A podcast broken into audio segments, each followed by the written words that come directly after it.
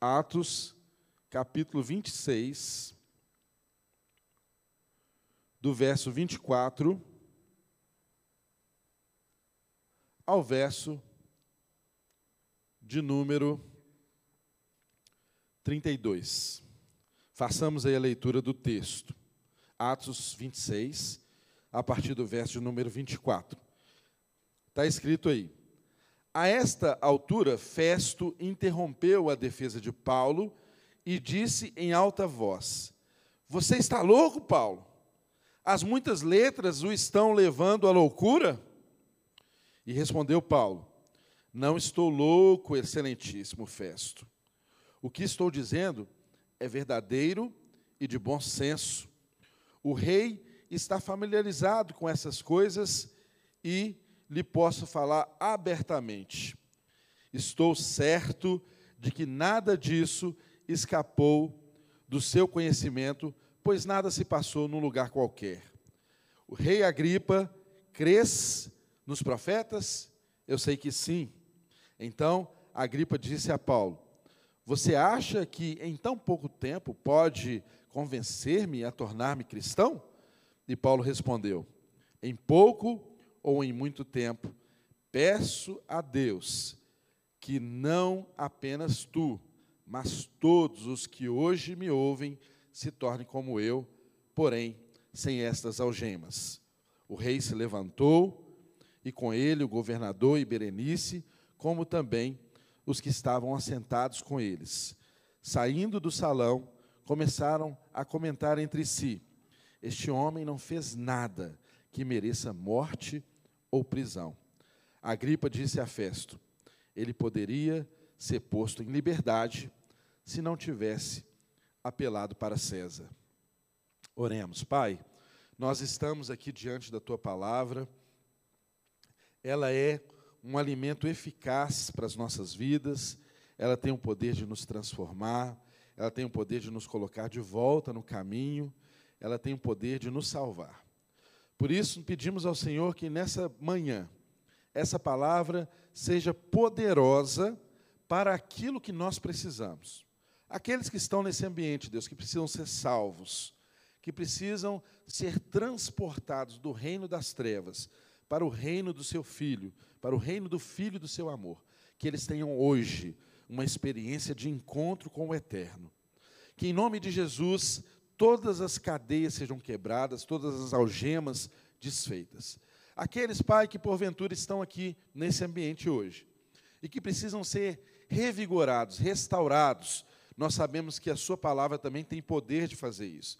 Por isso, desde já nós oramos para que os ouvidos sejam abertos que todo impedimento ao Evangelho seja quebrado e que haja nesse ambiente, ó Deus, uma atmosfera adequada à manifestação da Sua graça e que o verdadeiro Evangelho, que o cristianismo, de uma forma pura, simples, alcance os nossos corações e sejamos confrontados por Tua palavra e sejamos transformados por ela.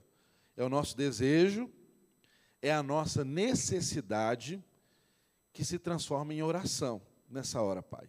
Responda segundo a sua bondade. Que a gente saia daqui desse ambiente de uma forma diferente de como entramos. Que de fato o Senhor possa falar conosco e a gente ter ouvidos que ouça a sua voz. É a nossa oração em nome de Jesus. Amém e amém. Irmãos, nós estamos aqui no livro de Atos, caminhando para o fim desse livro. E eu e você temos sido impactados pelas experiências que a igreja do Senhor experimentou e tiveram continuidade para chegar até a mim e até você. De fato, a série de mensagem que nós estamos estudando aqui na nossa igreja há um bom tempo e sendo transformados por ela, você sabe que daqui a 10 anos, se você ainda estiver aqui, e se o Senhor permitir, se ele não tiver voltado, você vai se lembrar dessas mensagens, porque nós temos tido aqui um compromisso de expor as Escrituras Sagradas, porque ela, nós julgamos, tem o poder para salvar as nossas vidas. Então, irmãos, nós temos o compromisso aqui de expor as Escrituras Sagradas. Se você tem participado e acompanhado essa série, tem como título exatamente é, O Derramar do Espírito que chegou até nós. Porque, de fato, não há sentido algum de nós estudarmos o livro de Atos, se esse derramar do Espírito Santo, que aconteceu na vida dos irmãos da igreja primitiva, não for extensivo a mim e a você. E eu e você estamos aqui nessa manhã exatamente porque nós compreendemos que temos a necessidade de sermos impactados pelo poder do Espírito Santo de Deus. De fato, irmãos, se não for o poder do Espírito Santo de Deus, eu e você não nos movemos nas direções que nós precisamos nos mover. De fato, se não for o poder do Espírito Santo de Deus, eu e você não temos condição de produzir o resultado que Deus espera de nós. Certa vez, John Stott fez uma ilustração que muito me impactou sobre isso. Ele disse em um dos seus livros: Olha, se eu te entregar, ele dando o exemplo sobre a influência do Espírito, ele falou assim: se eu pegar, por exemplo, um livro, uma obra de Shakespeare, Hamlet, e entregar essa obra para o pastor Bruno, é o primeiro que está aqui à minha frente, né? O pastor Bruno é estudioso, gosta de ler, e eu entrego essa obra para o pastor Bruno e falo assim: Pastor Bruno, você tem um ano para estudar essa obra de Shakespeare. E depois de um ano eu encontro de novo com o pastor Bruno e falo com o pastor, Bruno assim, o pastor Bruno assim: me devolva o livro, ele me devolve. Aí eu digo para ele assim: agora me fale tudo que está nesse livro com a mesma palavra, do jeitinho que Shakespeare escreveu. Irmãos, o pastor Bruno terá capacidade de editar essa obra da mesma forma que Shakespeare fez? Absolutamente que não. Ele pode até me falar do que o livro trata, quais são as suas temáticas, as suas abordagens, as suas aplicações, mas ele não tem condição de me falar da forma como Shakespeare falou, por uma razão muito óbvia. Porque a inspiração que estava sobre Shakespeare não estava sobre o pastor Bruno. Agora, eu quero dar uma notícia muito boa para todos nós. A inspiração que estava sobre Jesus está sobre nós. Eis a grande diferença de nós vivermos o Evangelho. O mesmo Espírito que ressuscitou Jesus dentre os mortos ele faz habitação em nós.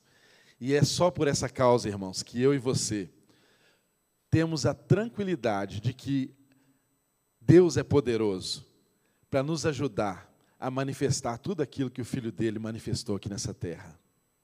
Ou seja, não é na força do nosso braço, não é na nossa capacidade técnica, não é meramente por aquilo que entendemos e conseguimos repetir mas é por uma inspiração. Igreja, nós somos inspirados pelo Espírito de Deus. E essa é a condição sem a qual eu e você não podemos manifestar aquilo que Deus espera de nós. Por isso, nós clamamos a Deus para que esse mesmo derramar do Espírito que aconteceu na vida dos nossos irmãos alcance a nossa vida e a gente consiga manifestar as mesmas obras que eles manifestaram. Não porque eles eram bons, mas porque eles eram entregues, completamente entregues a esse Deus maravilhoso que espera de mim e de você hoje a mesma entrega. Então, irmãos, é sobre esse olhar que eu e você precisamos enxergar o livro de Atos e cada mensagem que tem sido exposta com graça, com sabedoria, com esmero, através do púlpito aqui dessa igreja. Não é um texto que ficou lá na história dos nossos irmãos do passado, mas é um texto que produz efeitos na minha vida e na sua vida hoje. E o que de fato nós estamos estudando hoje aqui no livro de Atos é um momento crucial em que um julgamento está sendo encerrado ali sobre a vida de um irmão nosso, o apóstolo Paulo. E esse julgamento fez com que o evangelho pudesse chegar até a mim e até você. Esse julgamento, ele produziu o resultado de conduzir Paulo até Roma, a capital do império, e de fazer essa mensagem mais importante que o mundo ouviu, se transformar em uma mensagem globalizada, que alcançou todos os povos, todas as criaturas. E um dia, diz as Escrituras sagradas, um dia toda a terra se encherá do conhecimento da glória de Deus, assim como as águas cobrem o mar. E nesse dia, o nosso Senhor virá. E eu e você conservamos a esperança de que, se estivermos vivos, seremos transformados. Mas se tivermos descansados, deitados, se tivermos morrido, seremos ressuscitados pelo mesmo poder que ressurgiu Jesus dentre os mortos. Irmão, você entende que se eu e você não tivermos essa compreensão, tudo que eu e você vivenciamos aqui como igreja pode ser terapêutico, mas não resolve o problema fundamental que todo ser humano tem, que é esse problema crônico de estar separado do seu Criador. Apenas aqueles que compreendem o Evangelho e têm no seu coração a firme convicção e esperança de que o nosso Senhor um dia virá e Ele nos fará ressurgir de onde estivermos. Se estivermos mortos, se o seu corpo se decompôs, se você não existe mais como matéria, saiba que em Deus você continua existindo e Ele te fará ressurgir dos mortos para eternamente reinar comigo e com você.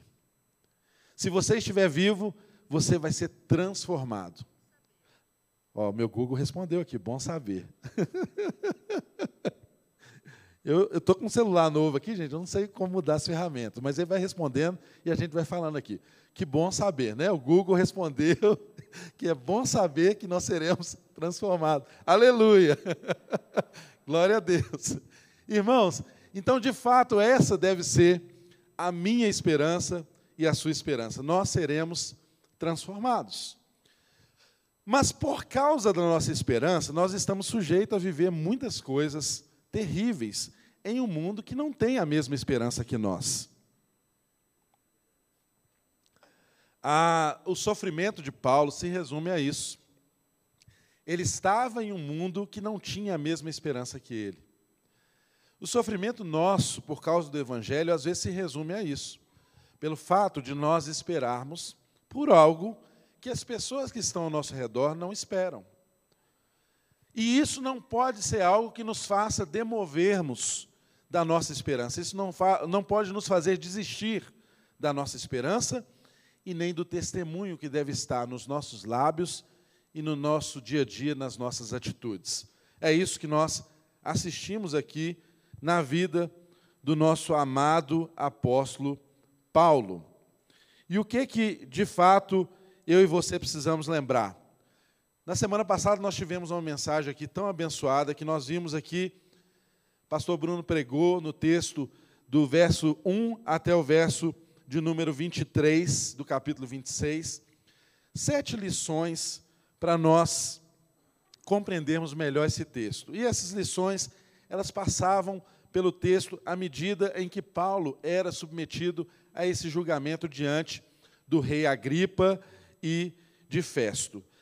Uma delas diz assim: olha, seja sempre respeitoso com os seus ouvintes. Eu me lembro bem, o pastor Bruno expondo aqui, que apesar de Paulo poder ter muitos motivos para repudiar e tratar de forma diferente o rei Agripa, ele não fez isso.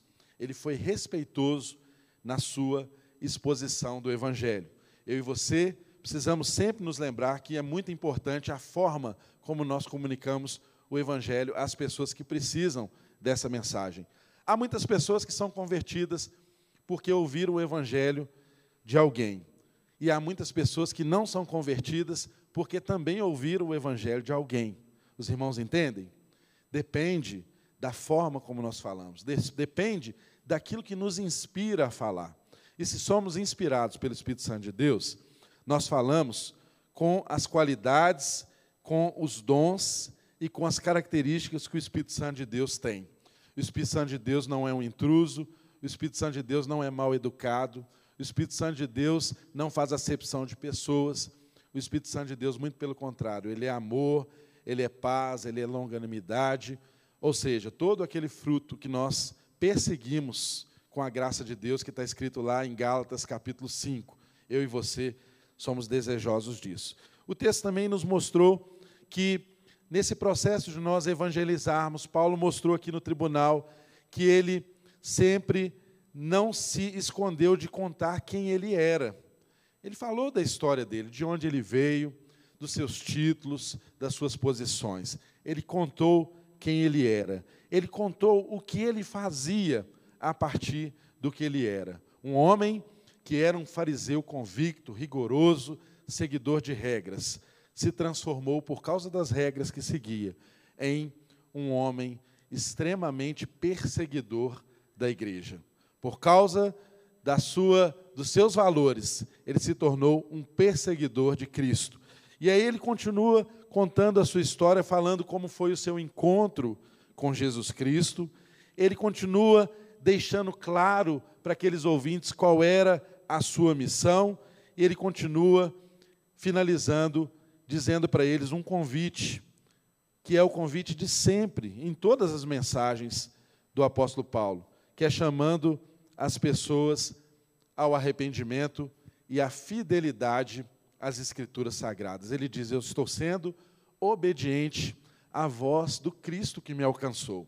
E ele fala isso diante de reis, diante de autoridades, com a mesma autoridade, com a mesma intrepidez que ele falou também diante de pessoas simples, com a mesma autoridade, com a mesma intrepidez que ele falou também diante de filósofos. E aí a gente chega aqui no ponto da mensagem em que nós damos sequência aqui no verso de número 24, que é exatamente quando ah, Paulo é interrompido abruptamente por Festo.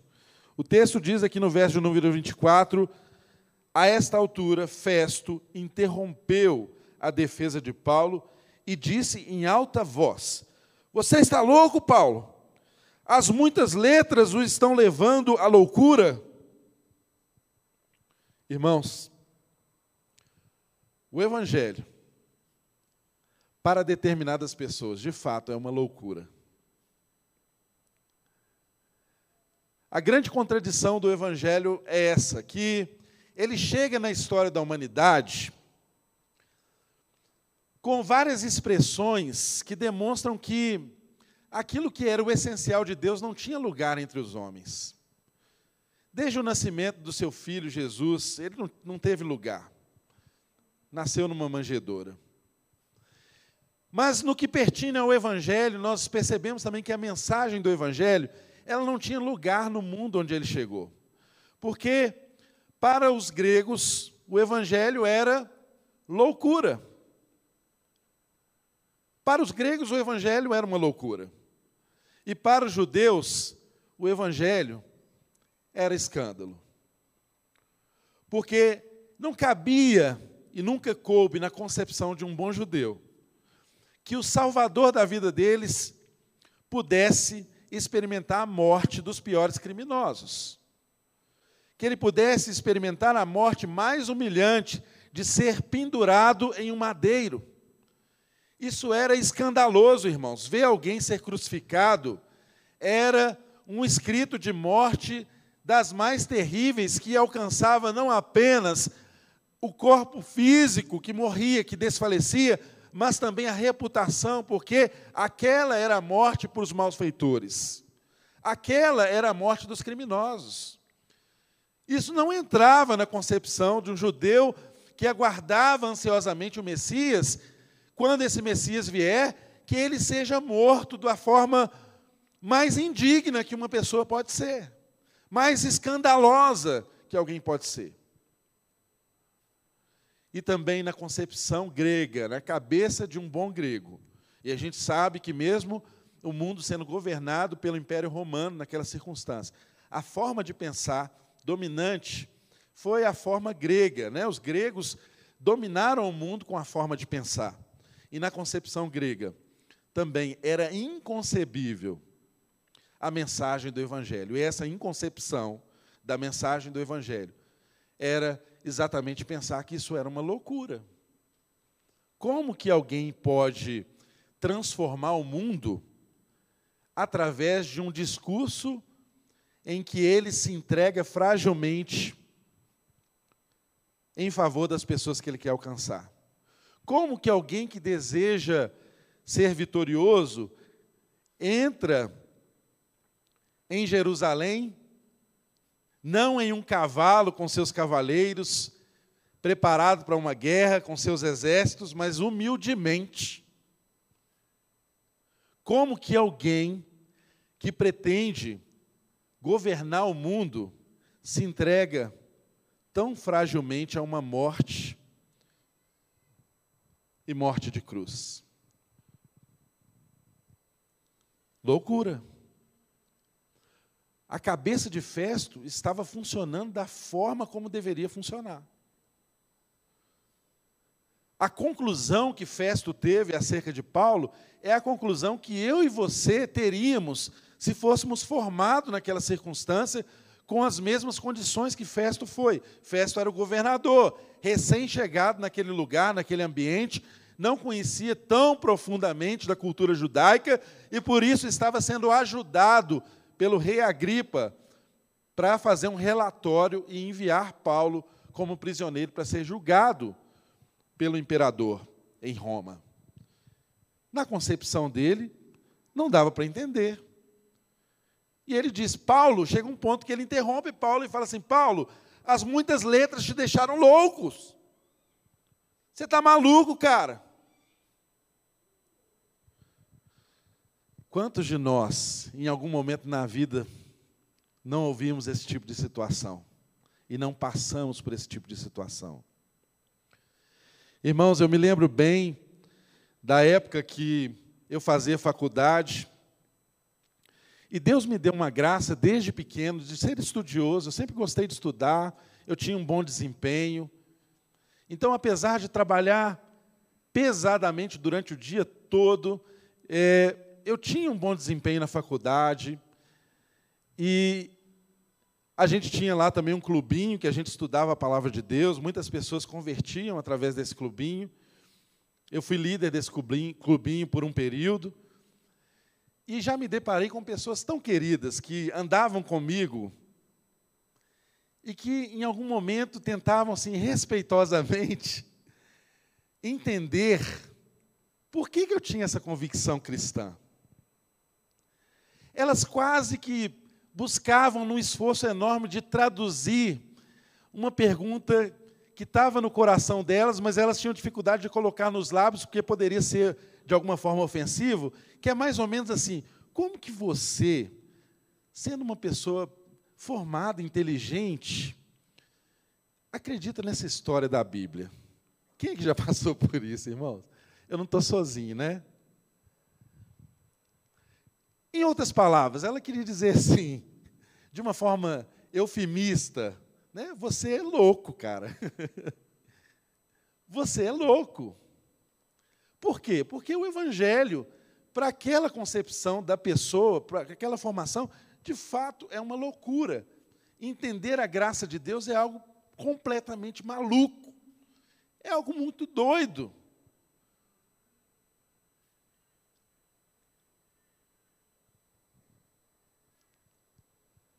Olha, irmãos, se você olhar para Jesus, para os atos que ele praticava, é muito fácil você olhar para ele e falar assim: esse cara é um lunático, ele joga pedra na lua, não é? Já viram esses caras que jogam pedra na lua? Mas por que que em relação a Jesus não acontecia isso? Porque em tantos outros que apareceram na época de Jesus e depois, tem um por aí também que se diz Jesus, né? até os dias de hoje. Por que, que a gente diferencia Jesus de todos esses outros? Porque havia na vida e no comportamento de Jesus uma completa coerência, coerência entre o que ele falava e o que ele vivia. Não havia nenhuma distância entre o que ele professava e o que ele vivia ele se colocava como filho de Deus, mas ele vivia como filho de Deus. O ensino dele era extremamente autocentrado na pessoa dele, e por isso ele tinha muito problema com os judeus, porque eles o tempo inteiro o acusavam de ser blasfemo, porque ele falava que ele era o filho de Deus. Mas ele se comportava como filho de Deus. O texto que nós estamos meditando aqui hoje fala de testemunho. E o grande problema que nós temos hoje com o testemunho da igreja é exatamente o fato de que nós proferimos uma coisa e vivemos outra coisa. Não há, muitas vezes, uma total correspondência entre aquilo que a gente crê e aquilo que a gente vive. O apóstolo Paulo, nesse mesmo texto que nós estamos estudando, ele diz que ele foi separado para ser um servo em testemunho. O texto diz aqui no verso de número 15, um pouco antes, Paulo respondeu ao Senhor, sou, respondeu o Senhor a Paulo, né? Sou Jesus a quem você está perseguindo, agora levante-se, fique de pé. Eu lhe apareci para constituí-lo servo e testemunha do que você viu a meu respeito e do que lhe mostrarei eu o livrarei do seu próprio povo e dos gentios, dos quais eu o envio, para abrir-lhe os olhos e convertê-los das trevas para a luz e do poder de Satanás para Deus, a fim de que recebam perdão dos pecados e herança entre os que são santificados pela fé em mim. Ou seja, Paulo foi separado para ser servo e testemunha do que ele viu e do que Deus mostrava para ele. E qual o problema que nós vivemos hoje? Qual o problema crônico? Às vezes, é desse nosso testemunho ser incoerente com aquilo que nós professamos. Às vezes, falta-nos exatamente momentos em que as pessoas olhem para nós e vê em nós uma loucura, uma contradição no pensamento delas. Assim como Festo olhou para Paulo e não conseguiu entender. Paulo, você está louco? Será que o muito estudar, as muitas letras estão atrapalhando a sua cabeça, cara? Foi esse o questionamento que Festo fez. E o texto diz que Paulo deu uma resposta a ele. Respondeu Paulo: Não estou louco, excelentíssimo. O que estou dizendo é verdadeiro e de bom senso. Aí Paulo, inteligentemente, dirige o seu discurso, a sua defesa, para quem tinha condição de entender o que ele estava falando. Olha, irmãos, como que Paulo foi sábio, porque ele continuava falando para Festo de coisas que Festo não tinha condição de entender, não seria nada inteligente. Lembrem-se que essa não era apenas um julgamento de Paulo, mas sob o ponto de vista de Paulo, essa era a grande oportunidade e o cumprimento da profecia do Senhor de que ele falaria às autoridades. Porque quando nós olhamos com os olhos humanos, nós pensamos assim: Paulo está sendo julgado. Mas quando nós olhamos com os olhos de Deus, Paulo está tendo a grande oportunidade de pregar o evangelho diante de reis e governadores.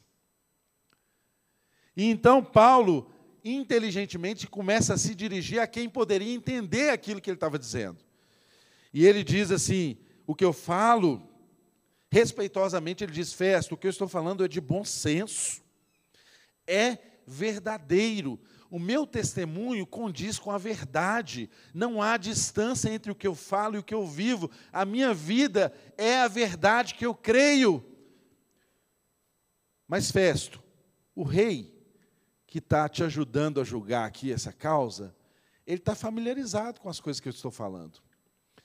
Ele diz assim: o rei está familiarizado com essas coisas e lhe posso falar abertamente. Estou certo de que nada disso escapou do seu conhecimento, pois nada passou num lugar qualquer. Verso 27. Rei Agripa, crês nos profetas? Eu sei que sim. Olha, gente, como que a consciência de quem Paulo é e do papel dele naquele momento fez com que ele assumisse um papel assim de muita audácia. Ele estava sendo julgado, irmãos. E ele, no dado momento aqui do julgamento, ele olha para aquele que presidia o julgamento, e, em outras palavras, diz assim: Olha, você não tem condição de compreender as coisas que eu estou dizendo. Mas aquele ali, olha, o rei Agripa, tem condição de entender o que eu estou dizendo. Então, deixa eu dizer para você, rei Agripa: olha, você crê nos profetas, e mais do que isso, irmãos, ele não deixa o Agripa responder. Ele já dá a resposta. Ele diz assim: Eu sei que sim. Eu sei que você crê nos profetas. O rei Agripa e a Berenice, que estavam ali naquele julgamento, conheciam a história judaica. Eles tinham antepassados envolvidos na história de Israel. Ele vinha de uma sucessão de reinados. Ele conhecia a história daquele povo, ele conhecia as escrituras sagradas, ele conhecia qual era a expectativa messiânica do Antigo Testamento, ele sabia qual eram os sonhos dos profetas. E por isso Paulo pergunta para ele inteligentemente: Rei Agripa, crês nos profetas? Eu sei que sim. Olha, irmãos, quando Paulo faz essa pergunta, eu posso imaginar aquele auditório, aquelas pessoas ali presentes, todo mundo ficou assim, em silêncio absoluto. Primeiro, por causa da audácia dele em se dirigir ao rei dessa forma. E segundo, porque a resposta que a gripa desse, seja ela sim ou não, seria comprometedora para ele. Porque se a gripa diz que crê nos profetas, Paulo desenrola então a seguir o seu discurso, mostrando para ele que Jesus é o cumprimento das profecias. O que era sombra se materializou em Jesus. O que era o sonho dos profetas é a nossa realidade, Agripa. O que Isaías sonhou, o que Jeremias profetizou, o que todos disseram no passado, está diante dos nossos olhos. Se a gripa dissesse sim. Agora, se a gripa dissesse não, ele estava rodeado de um monte de judeus que cria nos profetas. Aliás, uma das causas de Paulo estar sendo julgado é porque ele possivelmente estava se ensinando contra a lei mosaica, contra a lei e os profetas. Então, percebam como que Paulo, usado por Deus com sabedoria, testemunhando o evangelho ousadamente, ele faz uma pergunta que é desconcertante enquanto ele evangeliza. Porque Paulo não está fazendo apenas uma defesa do evangelho. Ele está evangelizando aquelas pessoas, ele está expondo o evangelho para que aquelas pessoas tenham a mesma experiência que ele teve de salvação, de transformação, de encontro com Cristo ressurreto. Assim Paulo está agindo aqui nesse momento. E o que que o texto nos diz? Nos diz que a gripa traz uma resposta. Então vamos ver o que, que o texto está dizendo. Verso 28. Então a gripa disse a Paulo: Você acha que em tão pouco tempo pode convencer-me a tornar-me cristão? Irmãos, o que, que a Agripa fez? Ele, um rei, experiente, sabendo para onde que Paulo estava conduzindo aquele julgamento, ele foi também astucioso e deu uma resposta evasiva. Ele não disse que cria e não disse também que não cria nos profetas, porque qualquer resposta seria comprometedora para ele. Então, irmãos, percebam, às vezes eu e você estamos diante de situações assim em que nós evangelizamos, em que nós expomos o evangelho, e não tem caminho para a pessoa dar uma resposta e tomar uma decisão, mas ela usa de evasivas. Ela sai pela tangente. Então, a resposta que a gripa deu para Paulo nessa circunstância foi essa: olha, você acha que em tão pouco tempo pode convencer-me a tornar-me cristão? Saiu fora correu do assunto. E aqui eu faço um ponto para mim e para você. Irmãos, é muito importante que eu e você compreendamos uma coisa de uma vez por todas. eu e você não somos Espírito Santo de Deus. Nós somos inspirados pelo Espírito Santo de Deus, nós somos habitação de Deus através do Espírito Santo de Deus, mas eu e você não somos definitivamente o Espírito Santo de Deus. Sabe o que, que isso quer dizer? Que não pesa sobre nós o resultado de convencer alguém acerca do pecado, da justiça e do juízo. Não sou eu, não é você quem faz isso. Você pode expor a palavra, você pode testemunhar, mas do outro lado há uma pessoa que precisa tomar uma decisão e ela é influenciada por Deus também nessa decisão, por processos que nem todos eles nós conhecemos, né? Cabe a Deus na presciência, na sabedoria dele conduzir todas as coisas, mas de fato, irmãos, eu e você não podemos colocar sobre o nosso ombro o peso do resultado, porque muitos de nós não evangelizamos porque associamos o evangelismo ao resultado do evangelismo.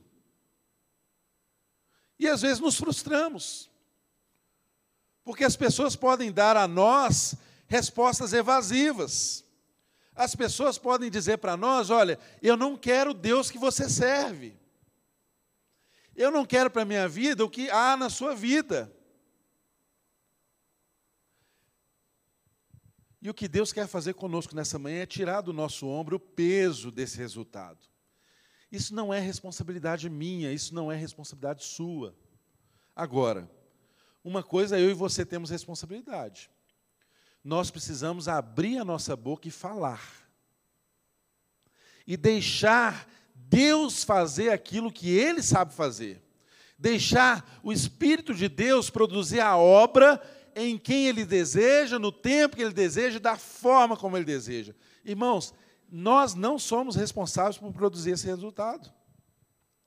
Irmãos, eu me lembro aqui de uma forma muito simples, um testemunho bem breve para contar para os irmãos aqui. Eu havia convertido com 17 anos de idade, estava experimentando algo lindo de Deus na minha vida, fui transformado. Eu era uma pessoa é, muito rancorosa, então Deus transformou meu coração, sabe? Eu não tenho um testemunho assim de que eu era um criminoso, que eu matava, que eu roubava, que eu fazia coisas assim faz todo mundo arrepiar, né? Nada disso. Eu era um bom estudante, eu era um bom filho, eu era responsável, mas eu era uma pessoa rancorosa. Eu guardava ódio, rancor e sofria por causa de situações. Eu já fiquei anos, às vezes, sem conversar com familiares por causa de rancor. Quando eu converti, isso foi transformado na minha vida. Eu posso brigar, eu posso ficar bravo, mas depois eu resolvo. E não demora muito a resolver. Porque eu não fico mais com essa raiz de amargura no coração, com essa raiva, com esse rancor. Isso é um dos maiores indícios da minha conversão. Eu fui transformado nisso. Coisa simples, né? Básica. Não sei como aconteceu com você, mas comigo foi assim. Irmãos, uma coisa que me aconteceu que muito me chama atenção para esse texto foi que, quando eu converti, o meu irmão, que é mais velho que eu, cinco anos, ele bebia, ele fumava, estava com uma vida desgraçada diante dos olhos dos homens. E o que eu mais queria era que o meu irmão fosse transformado. Então, irmãos, eu falava de Jesus para ele, eu dava conselhos para ele, eu tentava levar ele na igreja. Eu cheguei a levar o meu irmão num acampamento da mocidade da igreja, irmãos. E aí, no acampamento da mocidade, às vezes meu irmão precisava sair lá no, no, no, na escola de ministérios. Quem lembra aqui? Quem já acampou lá na escola de ministérios, ali na região da Lagoa Várzea das Flores, né? Ninguém, eu estou velho demais aqui. Há muitos anos atrás, irmãos, eu cheguei a levar meu irmão para um acampamento que toda hora ele precisava sair do acampamento para fumar. Porque não podia fumar ali no ambiente, né? Então, assim, aquela situação, o poder de Deus sendo derramado, os jovens sendo transformados, nada chegava na vida do meu irmão. Aí, irmãos, sendo bem breve, o que aconteceu? Surgiu uma oportunidade do meu irmão ir embora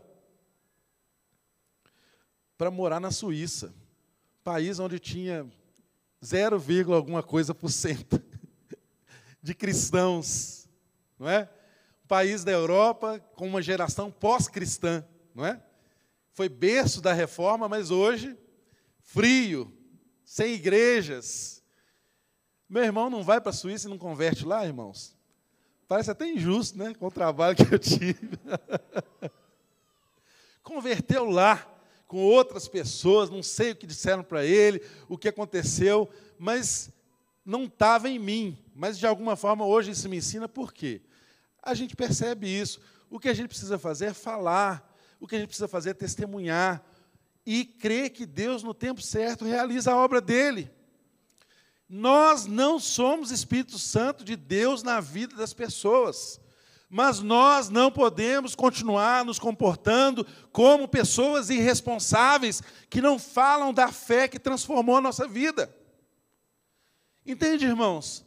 Nós precisamos ter a coragem de Paulo de falar para as pessoas do Cristo que nos afetou. Se você foi atropelado pelo Evangelho, você fala disso. Conta isso para todo mundo. Abra sua boca enquanto você vende, enquanto você compra, enquanto você ensina, enquanto você relaciona. Fala daquilo que Deus fez na sua vida, irmãos. Nós vimos na semana passada que a pregação de Paulo diante do tribunal nada mais foi do que isso, dar testemunho de quem ele era, de quem ele se transformou e o que, que Deus estava fazendo na vida dele. E isso não escapa a nenhum de nós. Talvez, como Paulo, você tenha sido no passado uma pessoa cheia de zelo, cheia de conhecimento e zeloso daquilo que você conhecia, não é? E às vezes o muito conhecimento que temos, o zelo que produzimos com esse conhecimento, se não é regado de amor, pode nos transformar em pessoas implacáveis. E por causa do nosso zelo, a gente mata gente em nome do nosso zelo, em nome da nossa religião. Quantos irmãos nós percebemos no nosso meio que tem uma herança implacável de, às vezes, defender o evangelho de uma forma assim que sai matando as pessoas. O zelo religioso sem amor, irmãos, é fanatismo. Não passa de fanatismo. Só mata gente, não restaura ninguém. Eu não sei em que estágio da vida você está, mas talvez você tenha sido assim uma pessoa como Paulo que foi muito zeloso dos seus valores, mas esse zelo que você tinha só servia para matar gente, em nome da sua causa. Mas Paulo foi transformado por um encontro que ele teve com o Senhor Jesus. E a partir desse encontro, a mensagem principal de Paulo era qual? A ressurreição. Ele ressurgiu, ele não está morto, e ele um dia virá e me restaurará. E por causa da mensagem da ressurreição, eu sou perseguido. E o que ele está dizendo aqui no texto foi exatamente isso. Ele diz quando ele se dirige ao rei Agripa: Olha, estou certo que nada disso escapou do seu conhecimento, pois nada se passou num lugar qualquer. Irmãos, ele estava dizendo: Agripa, você sabe que o Jesus de quem estou falando, da ressurreição que eu estou falando, é algo notório, conhecido, que tem várias provas, várias evidências, várias testemunhas que viram isso acontecer no meio do povo. Você é uma pessoa que tem conhecimento das notícias acerca desse Deus que morreu e ressuscitou. Porque se a ressurreição de Jesus, irmãos, não é a tônica da nossa vida, se não é a nossa maior esperança, nós somos desesperados. Nós não temos o que nos apegar na vida. Essa era a mensagem que fazia Paulo viver. Ele cria na ressurreição. E as pessoas tinham provas sobre a ressurreição de Jesus. Muitas testemunhas o viram. Ah, é uma farsa. Bom, se você crê que é uma farsa, eu posso dizer uma coisa para você. A pessoa que criou essa farsa é um péssimo farceiro, né? Porque ele podia ter criado uma história sem tantas incoerências. Primeira testemunha que vê Jesus ressurreto é uma mulher. Ninguém dava valor algum para o que as mulheres falavam naquela circunstância. Ele podia ser menos um pouco mais criativo. Os próprios discípulos de Jesus ficaram atemorizados quando viram ele ressurreto, custaram a reconhecê-lo. Gente, o Evangelho, ele é tão verdadeiro que ele mostra as nossas fragilidades, as nossas dificuldades, e a ressurreição de Jesus ela é tão bem provada nas Escrituras Sagradas, porque ele ressuscitou e ficou 40 dias entre as pessoas. Ele apareceu para pessoas individualmente. Ele apareceu para Maria Madalena individualmente, para Pedro individualmente. Ele apareceu para grupos de discípulos. Quando ele foi assunto aos céus, havia uma nuvem de testemunhas ali de 500 pessoas vendo o que estava acontecendo, irmãos. É patente. Ele de fato ressuscitou.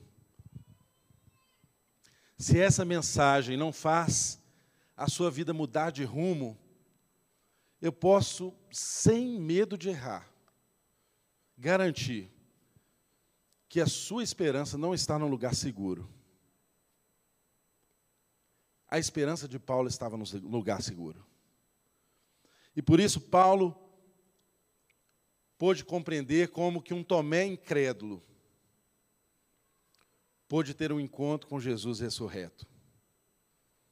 Como que um Pedro inconstante que negou a Cristo chega no final da sua vida agradecendo a Deus pelo privilégio de morrer por causa do Evangelho, louvando a Deus pelo sofrimento por causa do Evangelho.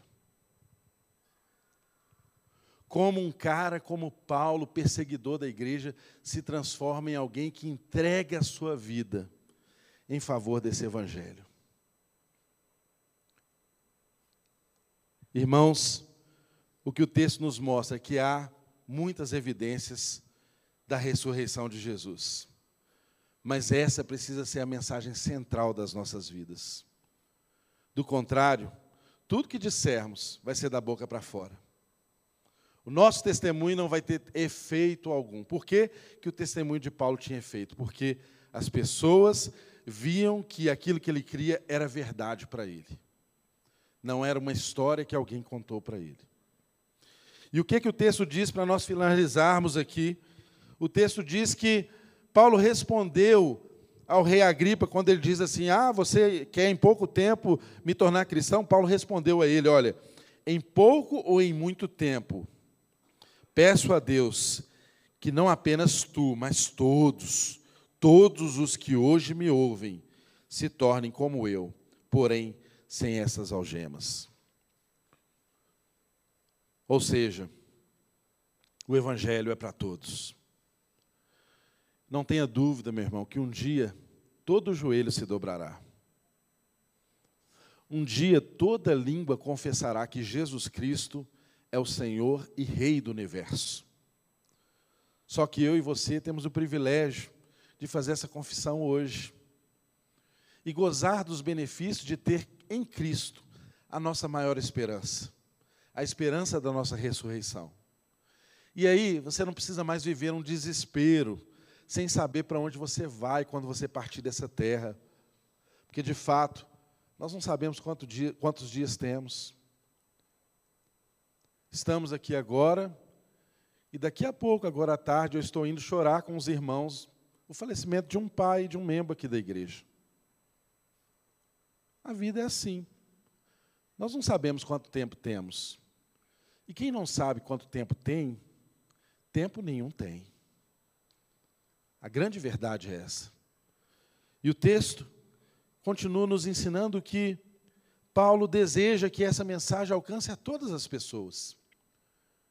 Todos que o ouvem. E eu posso dizer que as pessoas que ouviram Paulo não foram aquelas que estavam no tribunal naquele dia, mas cada um de nós que estamos aqui estão ouvindo a mesma mensagem que Paulo levou naquele dia.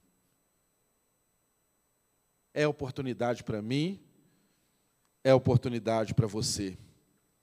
Qual que foi o resultado disso? Verso 30, o rei se levantou e com ele o governador e Berenice como também os que estavam assentados com eles. Saindo do salão, comentavam entre si: Este homem não fez nada para que mereça morte ou prisão. Agripa disse a Festo: ele poderia ser posto em liberdade se não tivesse apelado para César. Irmãos, para finalizar, eu não sei como você recebe essa mensagem. Paulo um dia recebeu essa mensagem de uma forma muito dramática, quando ele ia em direção a Damasco para prender e consentir com a morte de pessoas que eram cristãs, que criam em Jesus. E no meio do caminho ele teve um encontro com o Senhor. E esse encontro transformou a vida dele para sempre. Aqui no texto nós vemos o encerramento desse julgamento com os reis e governador tendo a oportunidade de ouvir acerca desse evangelho que afetou a vida de Paulo. E a resposta que eles deram foram se levantar e sair daquele lugar sem ter a vida de fato transformada. Eu não sei qual resposta as pessoas darão ao seu testemunho. Eu não sei qual resposta você que está aqui hoje pode dar o testemunho da palavra de Deus à sua vida hoje aqui nesse culto. Mas eu sei que Deus nos convoca a proclamarmos essa verdade e não nos preocuparmos com o resultado dessa resposta. De fato, eu não sei como terminou a vida de Agripa, de Berenice, de Festo e de todas as outras testemunhas que estavam ali naquele tribunal. Mas eu sei que a mesma mensagem que Paulo pregou ali naquele tribunal é a mensagem que ele pregaria se ele fosse convidado nessa manhã, dia 31 de julho de 2022, para trazer uma palavra aqui para essa igreja local. Ele chegaria aqui e diria: Irmãos, eu fui uma pessoa zelosa daquilo que eu conhecia, muito aplicado, muito estudioso, e por causa daquilo que eu conhecia, eu me tornei uma pessoa fanática, persegui, matei e consenti com a morte de muitos cristãos. Eu fui alcançado por esse evangelho, fui transformado, e desde então a minha vida nunca mais foi a mesma, e o que eu fiz foi contar essa história para todas as pessoas, em todos os lugares, das mais simples às mais pomposas, acerca do Cristo ressurreto que me alcançou e da minha esperança de que um dia Ele vai me fazer ressurgir. A minha esperança é que, assim como o meu Senhor Jesus Cristo ressuscitou dentre os mortos, um dia eu também ressuscitarei e estarei com Ele para todo sempre. Irmãos, eu não tenho dúvida de que Paulo traria a mesma mensagem e faria a todos nós o mesmo convite: olha, se entregue a esse Jesus, se arrependa dos seus pecados e nunca mais seja a mesma pessoa. Testemunhe desse evangelho por onde você andar. E Deus te levará diante das autoridades e colocará na sua boca aquilo que você deve falar para testemunhar o evangelho. Amém? Fique de pé no seu lugar. Eu ainda tenho um minuto. E eu dedico esse último minuto dessa reunião a todos vocês que estão presentes aqui e que reconhecem que precisam aceitar Jesus Cristo como Senhor e Salvador da sua vida. Você não pode sair desse lugar sem confessar a Jesus Cristo como Senhor e Salvador da sua vida. Porque se você o confessa como Senhor e Salvador da sua vida, ele também te confessa diante do Pai e te recebe e propõe a você um caminho de ressurreição, um caminho de esperança, um caminho que remove a tristeza da finitude, um caminho que remove a angústia dos seus dias, porque você não sabe quais são os seus dias, e te enche de esperança, de uma viva expectativa de que em Deus você é a pessoa mais garantida do universo. Em Deus, o inimigo não pode te tocar. Em Deus, ninguém tem o poder de tirar a sua vida, porque você já alcançou aquele que é a vida, e a vida eterna. Jesus Cristo. Amém? Curve a sua cabeça no seu lugar. Todos nós curvemos a nossa cabeça e vamos orar. E você que quer receber Jesus Cristo como Senhor e Salvador, depois de fazer essa oração, você pode nos procurar aqui à frente, porque nós, como igreja, Queremos te ajudar nesse caminho, a partir dessa decisão. Paizinho, nós não sabemos quantos aqui, Deus, entenderam, compreenderam a mensagem do Evangelho nessa manhã. Mas nós sabemos que o seu Espírito é vivo e ele age no meio da sua igreja. Por isso, pelo poder do seu Espírito, nós pedimos ao Senhor que quebre as cadeias daqueles que precisam confessá-lo como Senhor e Salvador. Quebre todo o medo, quebre toda a prisão de Satanás, quebre toda voz contrária nesse momento e dê liberdade aos filhos do Senhor de confessá-lo como Pai nessa hora, em nome de Jesus, para que o Senhor seja glorificado.